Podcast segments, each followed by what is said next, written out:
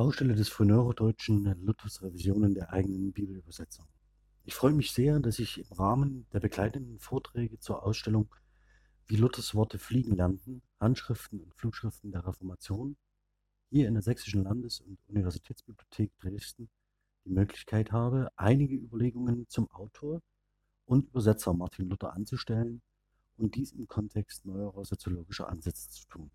Gewissermaßen schließe ich damit leider weder an den Vortrag von Konrad Küster zu den sächsischen Musikquellen des Reformationsjahrhunderts oder die äh, Wittenberger Nachtigall an, noch kann ich mit einer musikalischen Quellenpräsentation mithalten, wie sie Ihnen das Ensemble Auditiv Vokal Dresden unter Leitung von Olaf Kratzer vor Weihnachten geboten hat. Ich bin zum einen Linguist, also Sprachwissenschaftler, und als solcher wende ich mich der deutschen Sprache in einer Weise zu, die manchmal unter dem Verdacht steht, recht technischer Art zu sein, ohne das Schöne, das Besondere oder gar die Norm zu würdigen. Aus meiner Perspektive, mit einem Faible für die Grammatik des Deutschen, stellt sich das freilich anders dar, aber dazu später mehr. Zum Zweiten, und das wiegt noch sehr viel äh, schwerer, als sich für Grammatik zu interessieren, bin ich Sprachhistoriker. Und als solcher bin ich Wandlungsphänomenen der deutschen Sprache gegenüber beinahe immun oder zumindest recht leidenschaftslos. Das macht meine Position für jedwede öffentliche Sprachkritik zum Angriffspunkt. Da ich mir dessen sehr bewusst bin, sparen Sie bitte nicht mit Ihrer Kritik, denn sie passt zur Kernfrage meines kurzen Vortrags. Wie ist das Konzept des Störenfrieds, des Pur Robustus nach Dieter Thurme, auf den Autor und Übersetzer Luther übertragbar? Mit dieser Leitfrage greife ich einige interessante Aspekte nicht nur in Luthers Biografie auf, sondern stelle vielmehr die Frage, ob wir bei der Bewertung seiner Rolle für die Entwicklung des Frühneurodeutschen nicht viel stärker berücksichtigen müssen, wer und was Luther war. Dieser Leitfrage nähere ich mich über einen kleinen Umweg. Denn ich werde Ihnen erstens kurz das Konzept vorstellen, das Sprachwissenschaftler vereinfachend als Frühneuhochdeutsch bezeichnen und mich dabei auch auf das Ostmeißnische, also die ostmitteldeutsche Varietät konzentrieren, die mit Martin Luther einen namhaften Multiplikator im 16. Jahrhundert hatte. In einem zweiten Schritt stelle ich Ihnen in aller Kürze das Konzept des Pur Robustus, des Störenfrieds nach Dieter Thurme vor und werde an einigen ausgewählten Auseinandersetzungen Luthers zeigen, weshalb das Konzept des Störenfrieds im Hinblick auf die Bewertung des Reformators Luther fruchtbar gemacht werden kann, wenn man sein Konzept von Autorschaft, und das wird der letzte Schritt sein, als eines versteht, dem das Prinzip der fortlaufenden Störung inhärent ist. Ich möchte vorschlagen, dieses Prinzip als Triebfeder einer der mit Luther weiteren gelehrten Übersetzern, Druckern und Gestaltern produktivsten Baustellen des Frühneurodeutschen zu verstehen. Vorsichtshalber erwähne ich das explizit, was angesichts der Gliederung vielleicht offenbar wird, nämlich das, was ich heute vorstelle, sind Hypothesen, die darauf abzielen, den Autor und Übersetzer Martin Luther und schließlich seinen Schaffensprozess differenzierter zu beschreiben.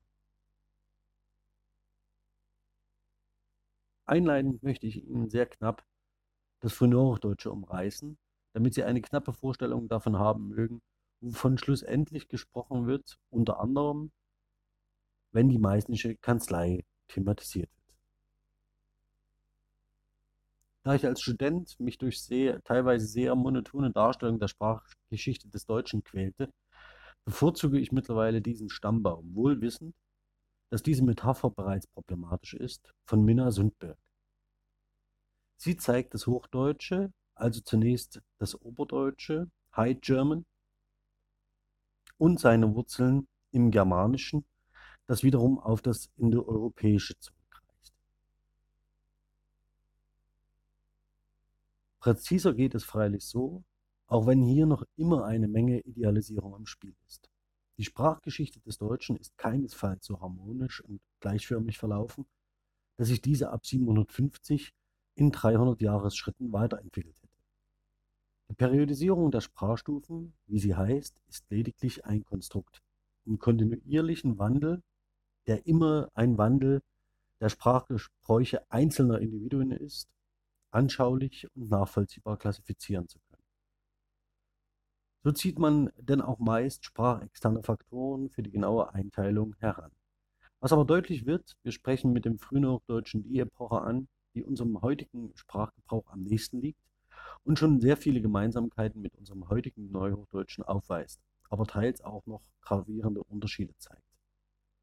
Gemeinsam ist den Varietäten des Hoch-, also zunächst Oberdeutschen, dass sie im Gegensatz zum Niederdeutschen die zweite Lautverschiebung nicht mitgemacht, äh, die zweite Lautverschiebung mitgemacht haben, wie man sagt. Das erkennt man daran, dass sich beispielsweise aus Harjachta im Gotischen im Althochdeutschen Herza entwickelte. Das ist die zweite Spalte von links. Aus dem T wird noch Konsonant ein Z. Und dieses unterscheidet noch heute die Varietäten des Nordens, also die sogenannten ingvionischen Sprachen, die diese Verschiebung und noch eine Reihe anderer nicht mitmachten, vom Deutschen. Zum Beispiel ist das englische hard auf das altenglisch hörte, hier erkennt man noch den alten Zwielaut zurückzuführen.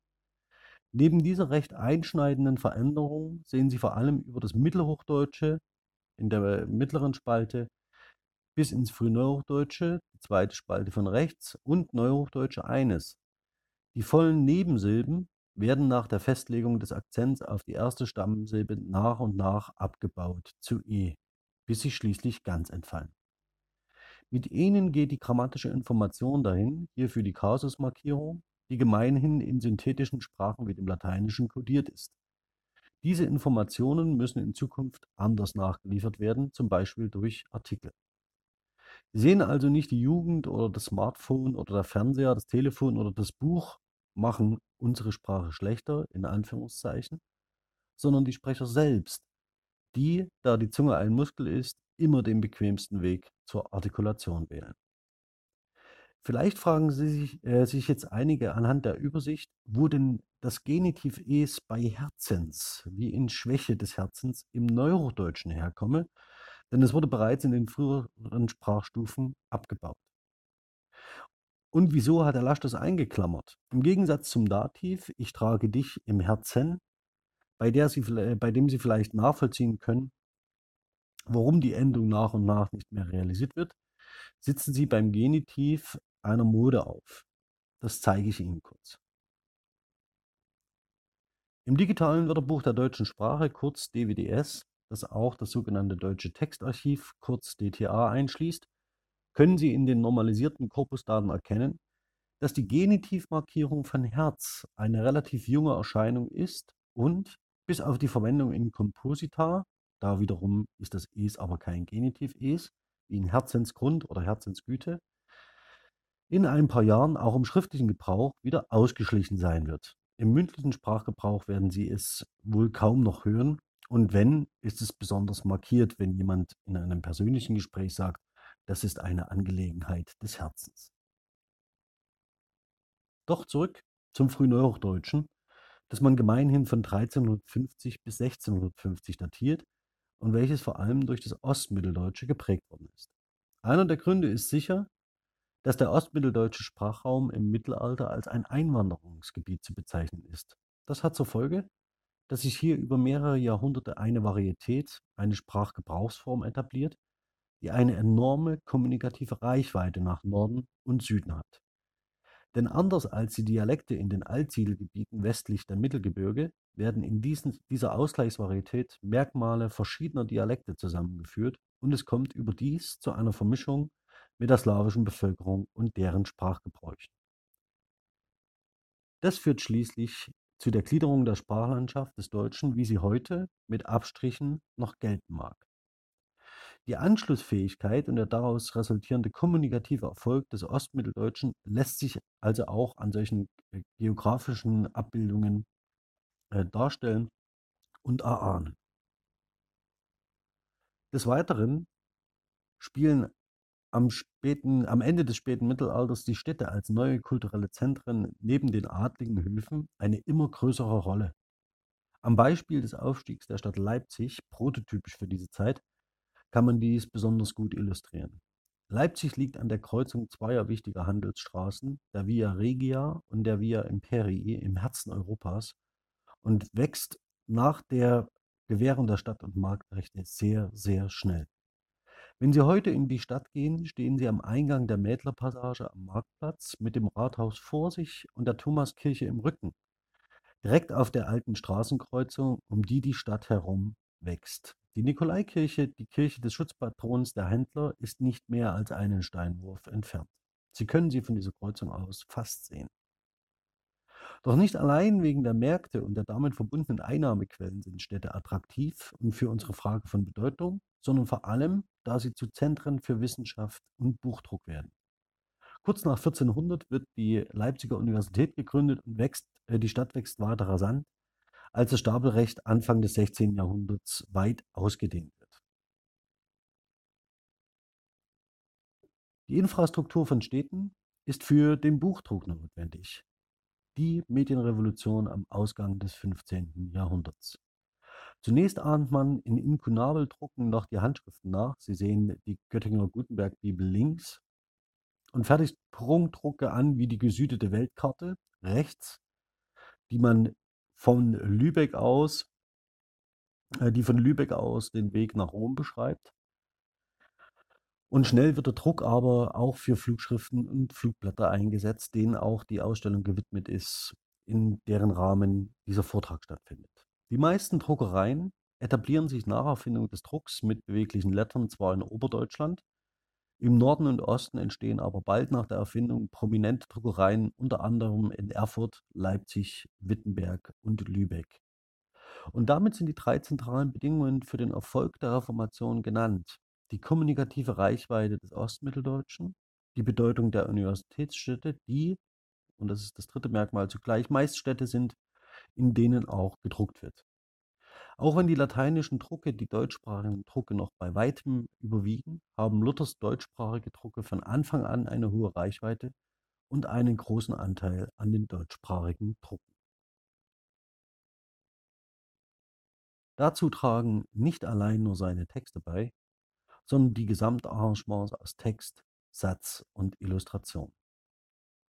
Heute und vor dem Hintergrund dessen, was man über die Entstehung zum Beispiel der Bibeltexte weiß, müsste man eher von Luther Werkstätten als vom Genius Luther sprechen, die die Bibel in eine Form schnitten, die nicht nur verständlich, sondern auch ästhetisch betörend und deshalb besonders gut verkäuflich war. Klammer auf, das gilt freilich nicht für die erste Übersetzung des September-Testaments in Isolation auf der Wartburg. Und so kommt es, dass man für eben diese Zeit vom Ostmitteldeutschen im 17. und 18. Jahrhundert als einer Prestigevarietät spricht, obwohl der Zirkel, den hier Könige aufmacht in einer Einführung, nur als Hypothese zu verstehen ist.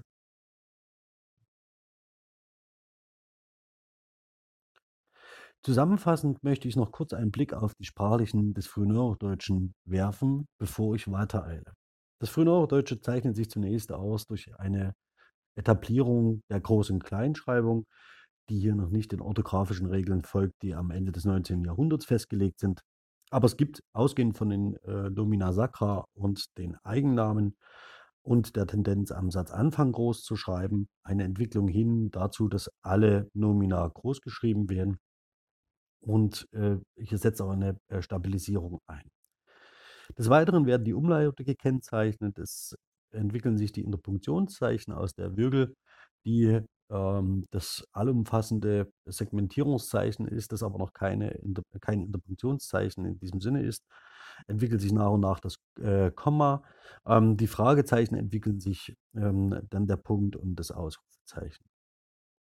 Im Bereich der Phonetik und Phonologie fällt das Frühneuhochdeutsche vor allem durch die neuhochdeutsche Monophthongierung und Diphthongierung auf und die Abschwächung der Nebensilben. Was hier markiert ist als das sogenannte lutherische E, ist eine Spezifik des Ostmitteldeutschen, in dem die Nebensilben nicht so stark abgebaut werden wie im Oberdeutschen und noch lange Zeit erhalten bleiben. Hier ist das Oberdeutsche einen Schritt in der Sprachentwicklung voraus, weshalb Luthers Gegner ähm, in der Gegenreformation diesen Sprachstil verspotteten und dafür den Begriff des lutherischen Es gebrauchten. Ähm, das wird heute benutzt, dieser Begriff, um dieses Phänomen zu bezeichnen, wertneutral. In der Morphologie breiten sich wegen der Nebensilbenabschwächung und notwendigen grammatisch anderweitigen Kodierung, zunehmend periphrastische Verbalform aus. Sie können mit dem Frühneuhochdeutschen am ehesten verbinden und das mitnehmen, dass sich in dieser Zeit die Modalkonstruktionen entwickeln, also um die alten Präteritopräsentien vor allem, also sollen, um sollen, müssen, dürfen, können, wollen und so weiter, die zusammen mit dem Infinitiv eines anderen Verbs die Modalkonstruktion abbilden. Das ist, äh, dieses System stabilisiert sich im Frühneuhochdeutschen genauso ähm, wie das einfache Futur mit Verben und Infinitiv. Im Bereich der Syntax ähm, haben wir sehr einschneidende äh, Veränderungen, nämlich in Bezug auf die Etablierung und die Stabilisierung des sogenannten Satzrahmens. Das heißt, wir haben immer Verbzweitstellung im Hauptsatz des Finitums und die Verbletztstellung des Infinitums, wenn sie ein, typischerweise eine Modalkonstruktion bilden. Ich werde morgen zu dir kommen. Das können Sie auch temporal lesen, dann machen wir das mal anders. Ich werde vielleicht zu dir kommen. Dann haben wir immer in Zweitstellung das Finitum und in Letztstellung das Infinitum bei mehrteiligen Verbalkomplexen. Und diese Satzklammer ähm, etabliert sich vollständig der, zum vollständigen Satzraum im Frühneuhochdeutschen. Das ist eines der wichtigsten Merkmale. Dabei will ich es auch ähm, an dieser Stelle belassen. Nach dieser recht holzschnittartigen Charakterisierung des Frühneuhochdeutschen im Rahmen einer Sprachgeschichte des Deutschen wende ich mich nun dem Thema zu, das uns direkt auf die Frage führen wird, weshalb ich über Baustellen des Frühneuhochdeutschen referieren möchte. Der Übersetzer, Autor und Mensch Luther erscheint, das zeigt auch das vergangene äh, Reformationsjubiläum, trotz aller berechtigten Kritik, meist immer noch als eine übergroße Figur, die die Frühneuzeit und vor allem das Frühneuhochdeutsche maßgeblich prägte.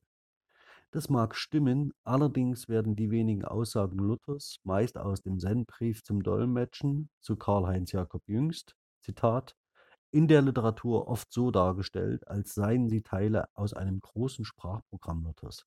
Dieser Parenthese, oft nicht intendierte Parenthese zu Ende Effekt täuscht über das wirkliche Ausmaß der überlieferten Belege für Luthers Spracheinschätzungen und Sprachwissen hinweg. Zitat Ende. Denn es wird zum einen gern übersehen, dass für den Erfolg seiner volkssprachigen Schriften eben jene spezifischen Voraussetzungen notwendig waren, die ich Ihnen gerade knapp vorstellte.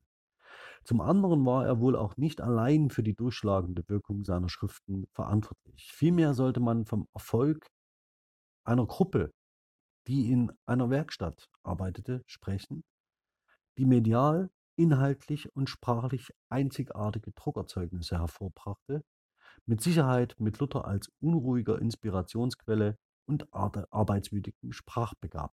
Und genau das wird der Ausgangspunkt meiner weiteren Überlegungen sein, das Konzept des Störenfrieds.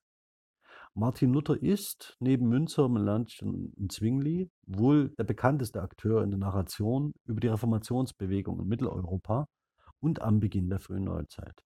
Als Reformator stilisiert und überhöht, ist kennzeichnend für ihn, dass er sich gegen gesellschaftlich konventionalisierte Normen stellte und hergebrachte Deutungen und Deutungshoheiten konsequent angriff.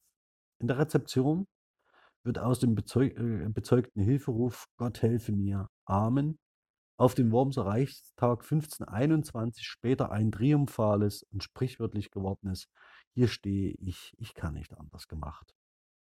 In diesem Geiste ist auch das Gemälde von Anton von Werner um 1900 entstanden, das hier für diese Präsentation im Hintergrund steht. Doch auch wenn Luther nur um Beistand gebeten hat, so war Karl V. entsetzt über die Zuspitzung des Konflikts mit Luther, dem Störenfried, dem purer Bustus. Auf der einen Seite ist er also gefeierter Held, auf der anderen Seite verdammungswürdiger Ketzer. Er läuft gegen gesellschaftliche Normen an und setzt seine Gegner in symbolischer Kommunikation herab mit Worten, mit Gesten und mit Werken. Was sich Luther in Worms nicht zu sagen wagte, wird in Wittenberg gedruckt und in die Welt geschickt. Aus der Position des Ohnmächtigen, wie sie nirgendwo deutlicher als in Worms wird, hegt er Areale ein, in denen er und seine Anhänger beanspruchen, die neuen, auslegenden und deutenden Autoritäten zu sein. Dass dies keinesfalls konfliktfrei ablaufen kann, ist bekannt. Bisweilen scheint es mir aber so zu sein, dass die Schärfe, in der die Konflikte ausgetragen werden, heute für Verwunderung sorgt. Was aber, wenn zum Beispiel Luther dem Wesen nach ein Störenfried war? Gegen welche Normen lief er an? Welche Grenzen verletzte er? Von welchen Normen sprechen wir und von welchen Ordnungen? Welche Konsequenz hat darin der für die Narration der Reformation zentral gewordene Spruch, hier stehe ich, ich kann nicht anders, wenn man ihn mit einer Philosophie des Störenfrieds zusammendenkt? Das Konzept des Pur Robustus wurde von Dieter Turmey in seiner Studie Pur Robustus, eine Philosophie des Störenfrieds 2016 in historischen Fallstudien unterschiedlicher Störenfriede in einer nicht abgeschlossenen Klassifikation entwickelt. Er setzt leider erst bei Hobbes und Rousseau an und skizziert den Pur Robustus wie folgt. Er sei, je nachdem in welchen Sujets er auftritt, als schlechter oder guter Mensch bewertet worden, starker Retter, Opfer, Held, armes, also dummes Kind, ein kulturspezifisches Produkt, Revolutionär, Ödipus, Anarchist, Abenteurer, Halbstarker, beziehungsweise irgendein anderer Wilder, beziehungsweise Halbwilder. Sie sehen schon an dieser kurzen Auflistung, dass Tome mit diesen Kategorisierungen immer die Typen und Rollen im Blick hat, die durch nicht konformes, das heißt als nicht normal konventionalisiertes Verhalten auffallen, wobei die Bewertung aus Sicht einer Mehrheits- auf eine Minderheitsgesellschaft durchaus ambivalenter Natur ist.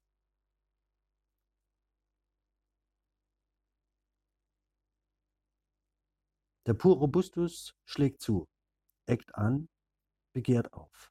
Er spielt nicht mit, gibt nicht klein bei, handelt auf eigene Faust, verstößt gegen Regeln. Er ist unartig, unverschämt, unbequem, unbehaust, unbekümmert.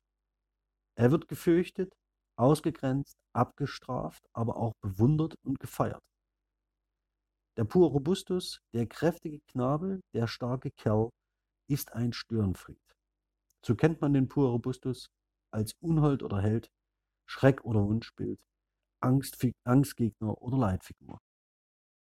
Diese Denkfigur, so die Hoffnung von Thome, macht es möglich, Zitat, eingespielte Denk- und Handlungsmuster zu verschieben und die ganze Szene, Klammer auf, also zum Beispiel die relativ stabile Narration über die Reformation, Klammer zu, zu verwandeln.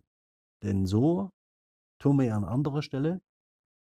Die politischen Aufbrüche und Umbrüche der Moderne stehen, so meint er, für die Krisen, die nicht vom Zentrum der Macht, sondern vom Rand her zu verstehen sind. Zitat Ende.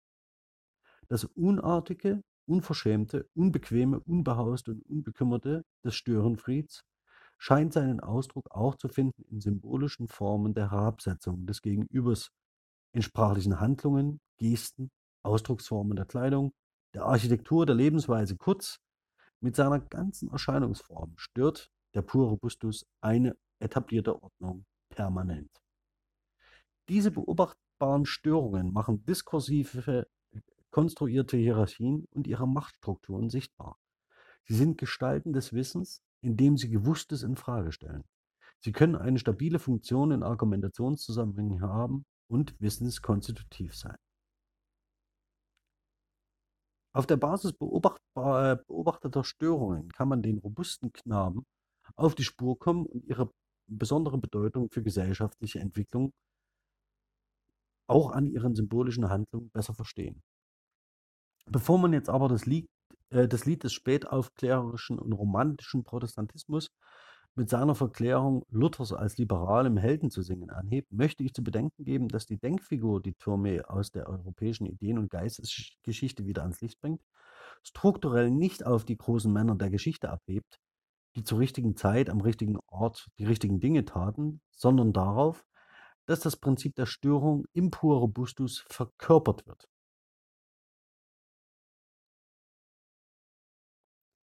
Der Störenfried ist also einer, der nicht nur lediglich für eine Sache kämpft und dann aus dem Licht der Geschichte tritt, wenn sein Sieg erfochten bzw. Nieder seine Niederlage erduldet bzw. sein Opfer erbracht ist, sondern vielleicht gerade jemand, der ein Störenfried bleibt. Also jemand, der unabhängig von der Bewertung gesellschaftlicher Lagen und Konventionen und Entwicklungen prinzipiell unartig, unverschämt, unbequem, unbehaust, unbekümmert ist und egal um welches Thema es im Diskurs auszufechten gilt, immer aneckt. Die Kehrseite in einer diskursiv konstruierten Welt heißt aber auch, der Störenfried ist einer, der im Diskurs zu einem solchen gemacht wird. Plakativ möchte ich Ihnen neben diesen bildlichen Auseinandersetzungen, die hier eher der Illustration dienen, drei typische Zitate präsentieren, die in verschiedener Hinsicht für den Unhold Luther stehen. Hexen, Zauberer, Frauen im Allgemeinen und aufsässige Bauern im Besonderen habe ich als Gruppen, auf die sich Luthers Zorn ebenfalls verbal richtete, nicht einmal mit hinzugenommen. Durch die Geistes- und Ideengeschichte und auch die Sprachgeschichte hindurch wird immer wieder zur Kenntnis genommen, das also verwundert zur Kenntnis genommen, muss man sagen, dass Luther mit seinen Schriften gegen seine Gegner so scharf vorgeht. Er meidet als Störenfried keinen einzigen Konflikt und ist dabei immer der Auffassung, dass seine Position die des Rechts ist. Er opponiert gegen gesellschaftlich akzeptierte Normen, die nicht mit seinem Weltbild in Einklang zu bringen sind. Ob das nun der Papst oder der Kaiser, die nicht missionswilligen Juden oder der Bauernaufrührer Münzer ist, ist aus Luthers äh, Perspektive einerlei. Dass er gegen Papst und Kaiser die Welt ins Wanken und die gesellschaftliche Ordnung vollkommen durcheinander brachte, bekümmerte ihn als unbequemen Reformator recht selten. Auch hatte er kein Mitleid für die, die er ins Unglück stürzen mochte, als er ihnen mit dem Ablass eine Versicherung für einen Ausweg aus der Verdammnis nahm. Wie den Papst traktierte auch Münzer und die aufsässigen Bauern mit denselben symbolischen Mitteln. Was aus seiner Sicht nicht sein kann und nicht sein darf, wird offen, unbequem, unbekümmert und unartig angegriffen. Denn es geht um die Markierung einer Norm, einer Grenze, die der Störenfried mit seinen symbolischen Handlungen markiert. Auch wenn er später zu der Einsicht kommen wird, dass er Münzer getötet habe und dessen Tod auf seinem Hals läge, so darf man doch annehmen, dass hier die Sorge um sein eigenes Seelenheil aus ihm sprach, was aber nicht zugleich heißen darf, dass er die Störung Münzers bereute. Ähnlich gestaltet sich sein Verhältnis zu Angehörigen der jüdischen Religion. Thomas Kaufmann hat in der vielbeachteten Monographie Luthers Juden zum einen dafür plädiert, dass man sich Luthers Theologie, Zitat, ebenso wenig blindlings anvertrauen solle, wie man sich als zurechnungsfähiger Mensch des 21. Jahrhunderts freiwillig den Heilkünsten eines Baders des 16. Jahrhunderts überlassen würde. Das betrifft auch sein Judenbild, das Kaufmann als diskursiv konstruiert fasst. 1523 stand er als Störenfried gegen die römische Kirche auf der einen Seite mit den Juden. 1543, als seine Schrift von den Juden und ihren Lügen erschien, war er längst der theologischen und missionarischen Auffassung, dass es überhaupt keinen Grund für die Juden mehr gäbe, sich das gegen das Christentum zu stellen, da doch er und damit der Protestantismus die Fehlbarkeit der römischen Auffassung vom christlichen Glauben gezeigt habe. Er setzt eine Norm und tobt dann als Störenfried wie gegen den Papst nun gegen die Juden und gegen andere an. Möglicherweise und nur möglicherweise liegt hier auch ein Erklärungsschlüssel für den antisemitischen und abergläubischen Luther. Es ging ihm, so Kaufmann, gar nicht äh, so sehr darum, um die Juden, sondern um seine eigene Rolle als Prophet Gottes. Zitat ist ein Zitat ist das, ja. Und kirchenpolitischer Stratege. Für Kaufmann und die Kirchenhistorikerin Dorothea Wendeburg deuten die äh, späten Judentexte Luthers darauf hin, Zitat, wie sehr er mittlerweile das Gedeihen der Reformation nur noch im Rahmen des Modells einer geschlossenen evangelisch-christlichen Gesellschaft für denkbar und jeden Einbruch in die hier gewährleistete religiöse Homogenität für bedrohlich hielt. Zitat Ende. Mit anderen Worten, die Denkfigur des Störenfrieds legt nahe, dass Luther sowohl in Bezug auf den Papst als auch in Bezug auf die aufrührerischen Bauern, Münzer und die Juden ein eigenes Normsystem aufstellte und korrigierte, dessen Grenzen er genau beachtete und Grenzverletzungen symbolisch abstraft. Er war, um es knapp zu sagen, ein wilder Knabe mit dem Anspruch der normsetzenden Instanz. Was nicht sein konnte, das durfte nicht sein. In jede Richtung schlägt er aus, eckt an. Vielleicht trifft der Historismus mit den Worten, hier stand er und konnte nicht anders, Luthers Rolle sehr viel besser als das authentisch überlieferte Gott helfe mir. Amen. Jetzt fragen Sie sich vielleicht, wie ich von dieser Charakterisierung auf mein Ursprungsthema, die Baustelle des Frühneuhochdeutschen, zurückkommen will. Nun, das ist relativ banal. Wenn Luther dem Wesen nach als Störenfried, als wilder Knabe, als normsetzende Instanz, die diese gleichzeitig sanktioniert, anzusehen ist, kann man möglicherweise auch seine Autorschaft und seine Übersetzertätigkeit unter dieser Prämisse zu beschreiben suchen und von einer stetig störenden und dadurch gestörten Autorschaft sprechen. Denn das Prinzip der Störung betrifft möglicherweise nicht nur die ideologischen Standpunkte, sein Auftreten und Grenzziehung nach außen, die Luther immer wieder anging, sondern auch seine eigene Arbeit, das, was durch ihn selbst zum Kanon wurde. In der sprachwissenschaftlichen Literatur ist man sich einig, dass Luthers Rolle für die Entwicklung der neuhochdeutschen Schriftsprache gern überschätzt wird. Allerdings ist seine Übersetzungstätigkeit wegweisend. Hier immer zitiert wird der Sendbrief vom Dolmetschen, ähm, den Sie auch oben in der Ausstellung gesehen haben. Ich lese Ihnen jetzt nicht vor, dieses das äh, relevante Zitat, sondern werde ihn gleich verargumentieren. Der Seitenhieb auf den Gelehrtendiskurs, den diese Esel ausgehend vom Latein ausführen, ist für den Störenfried typisch. Zugleich setzt Luther aber auch eine Norm, an der er seine eigene Übersetzungstätigkeit messen lassen will. Er folgt dabei folgenden Prinzipien. Erstens, er versucht, den Sinn des Ausgangstextes zu erfassen und verzichtet auf wortwörtliche Übersetzung. Zweitens, Luther orientiert sich zunehmend am hypotaktischen Stil, also der Überordnung und Unterordnung satzwertiger Ausdrücke. Drittens, er ersetzt nominale durch verbale Fügungen. Und viertens, schlussendlich leistet er auch Wortschatzarbeit, indem er zahlreiche neue Begriffe prägt, wie zum Beispiel Herzenslust oder Glaubenskampf. Und bestehende äh, Begriffe neu interpretiert und um zusätzliche Konnotationen, die zur Denotation geworden sind, erweitert. Beispiel Arbeit. Wie Karl-Heinz Jakob jüngst im Einklang mit der Forschung erst wieder hervorhebt, sind die Gruppen, die er im Sendbrief anspricht, allerdings nicht Normvorbilder für eine flüssige Syntax nahe der Sprechsprache, sondern seine Adressaten.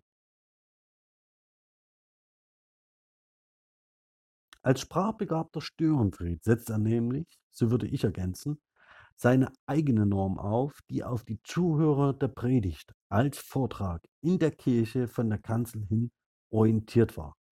Denn die Kirche ist ein Mundhaus, nicht ein Federhaus, wie Wolf Luther bereits 1980 zitiert. Das Bild, ich weise darauf hin, ist eine Montage. Ähm, damit Sie mich im Nachhinein nicht kritisieren können, ist das Original links unten äh, angegeben.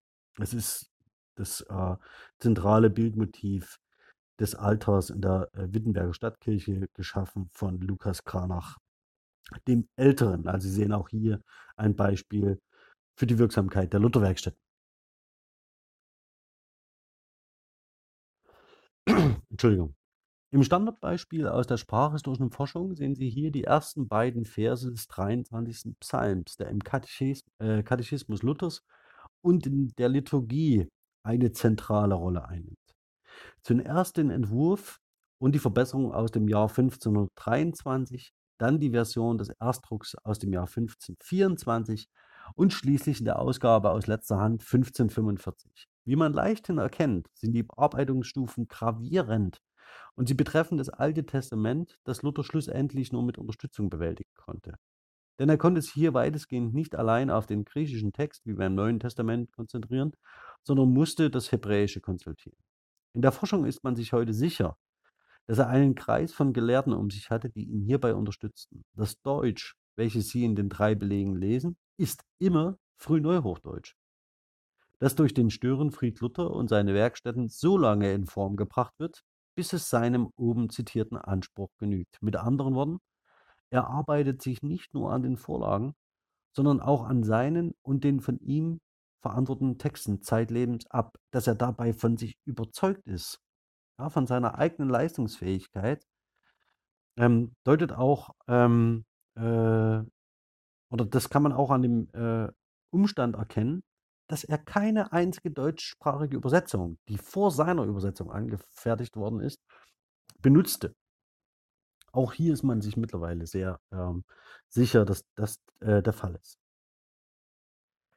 Das ist ein erstes Indiz für die Position, dass wir mit Luther nicht das Frühneuhochdeutsche oder das Ostmitteldeutsche oder die Sprachform der Meißner Kanzlei vor uns sehen, sondern eine Norm für den Sprachgebrauch, die eine eigenständige, aber wegweisende war. Sie sehen hier chronologisch geordnet in einen Ausschnitt seiner Arbeit am Neuen und Alten Testament, die er immer und immer wieder bearbeitete, korrigierte und verbesserte. 1522 legt er das Septembertestament vor, welches noch im Winter desselben Jahres als Dezembertestament mit aktualisiertem Text und korrigierten Bildern erscheint. Sieben Jahre später liegt die Revision des Neuen Testaments vor. 1530 schließt Luther die Arbeit mit einer endgültigen Edition des Neuen Testaments ab. Gleichzeitig beginnt die Arbeit am Alten Testament, welche Luther wohl nicht allein verantwortete, sondern mit Unterstützung seiner Netzwerke in Wittenberg. 1524 sind, der, äh, sind die ersten fünf Bücher Mose abgeschlossen, die historischen und poetischen Bücher vorgelegt. Dann folgen Jona, Zacharia, Jesaja. Im Jahr darauf Salomon, Daniel, Hesekiel, der Psalter. 1531, 1532 die Prophetenbücher und 1533, kurz vor Beginn der Gesamtausgabe, werden Jesus Sirach und das erste Buch der Makkabäer fertiggestellt. 1534 liegt die Gesamtausgabe der Bibel vor und 1545 äh, datiert die Ausgabe aus letzter Hand. Wenn man so will, arbeitet Luther seit 1522 unermüdlich an der Bibel. Eine Tätigkeit, die ihn über zehn Jahre bis 1534 beschäftigte.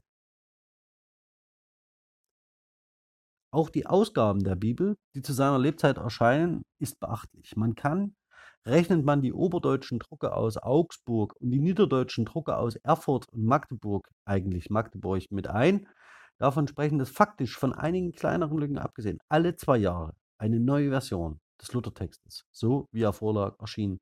Von den Nachdrucken nicht einmal zu reden.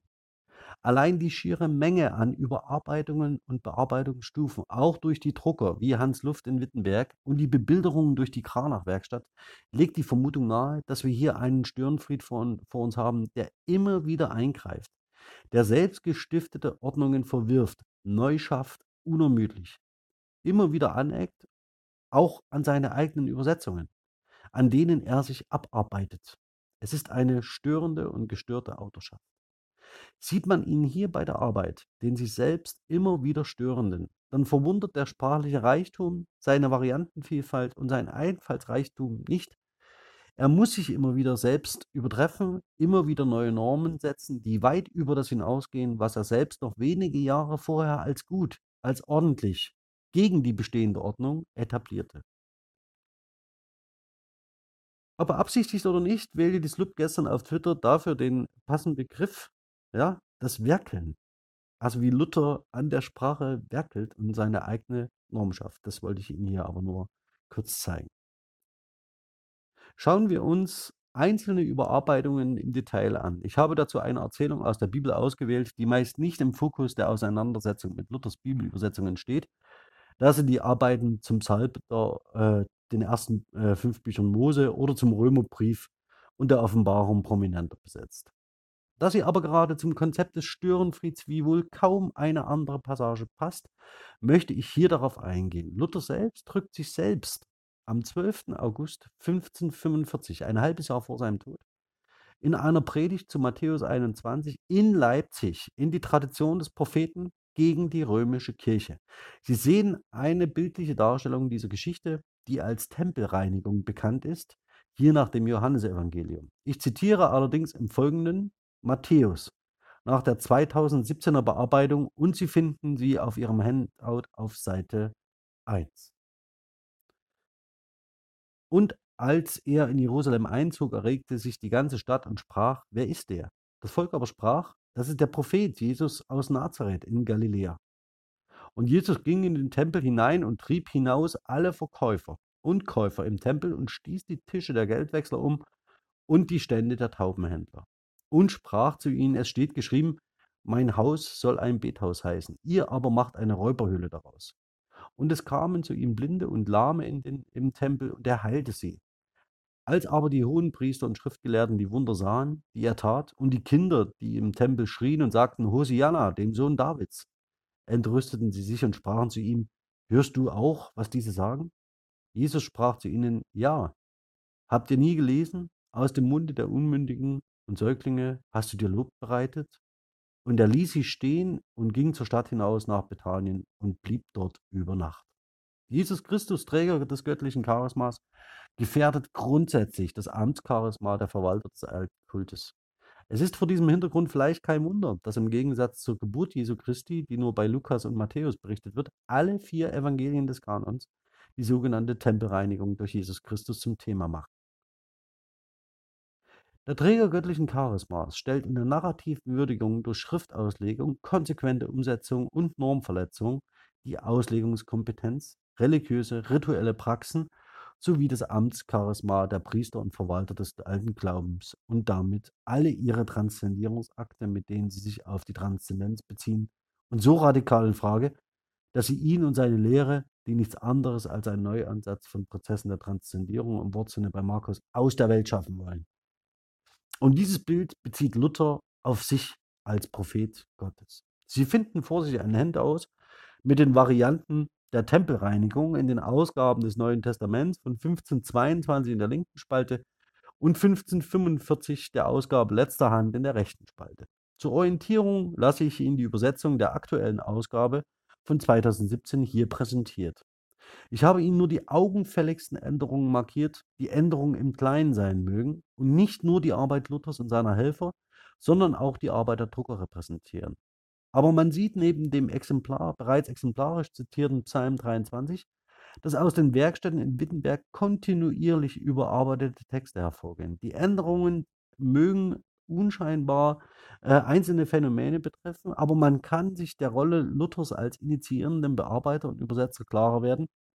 Er steuerte als Störenfried die Übersetzungstätigkeit als Sprachbegabter nach seiner Orientierung an der Predigt und damit an flüssiger äh, Syntax nahe der Sprechsprache. Mit anderen Worten, er kann als normsetzende Instanz gelten, der ohne weitreichende Kenntnis von großlandschaftlichen Schreibsprachen zu haben, das Ostmitteldeutsche als Schreibsprache nicht nur konsequent als Übersetzungsvarietät etabliert, sondern sie zugleich stetig modernisiert.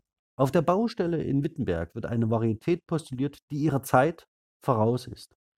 Die Störung ist hier aus heutiger Sicht äußerst produktiv.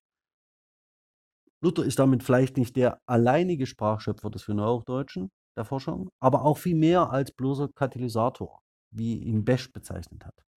Vergleichen Sie bitte nur die Ausgaben von 1522 und 1545 hervorheben, möchte ich folgende Aspekte. Zunächst ist da die konsequente Großschreibung von Nomina, die einheitliche Schreibung äh, äh und Markierung der Komposition, wie bei Taubenkrämer, die äh, Zusammenschreibung, die ähm, einheitlicher durchgesetzt wird und vor allen Dingen an der Semantik orientiert ist, die Transparenz der Bildung von syntaktischen Einheiten, die Flexion und die Ausdifferenzierung von äh, Pronomina ihn und ihnen, die gezielte Differenzierung zwischen unterschiedlichen Tempusformen, also Highlet und Highlighte, und ähm, einzelne Merkmale in der Lexik, so wie bei Gezeug und etwas. Die Änderungen für sich genommen sind kaum beachtenswert und fallen in den einzelnen Übersetzungsstufen kaum auf. Also man kann sie vorsichtig zählen und katalogisieren. Und verändern die Texte allerdings nicht unwesentlich, auch hinsichtlich ihrer sprachlichen Struktur und Qualität. Das heißt, wenn Sie im Großen und Ganzen der Lektüre zuführen, sind die Markierungen von Satzenden, also von äh, Enden der Periphrasen, durch eine genaue Interpunktion und durch die satzinitiale Großschreibung tatsächlich ein Gewinn für die Lesbarkeit dieser Texte. Man denke neben der Groß- und Kleinschreibung aber auch an die Zusammenschreibung und die Änderung auf lexikalischer Ebene.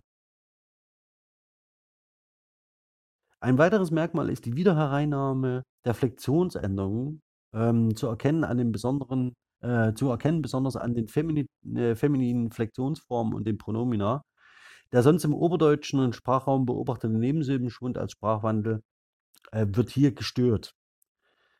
Das lutherische E ist also doch mehr als ein Kennzeichen ostmitteldeutscher Texte, die von den Gegnern der Reformation als solche gekennzeichnet werden.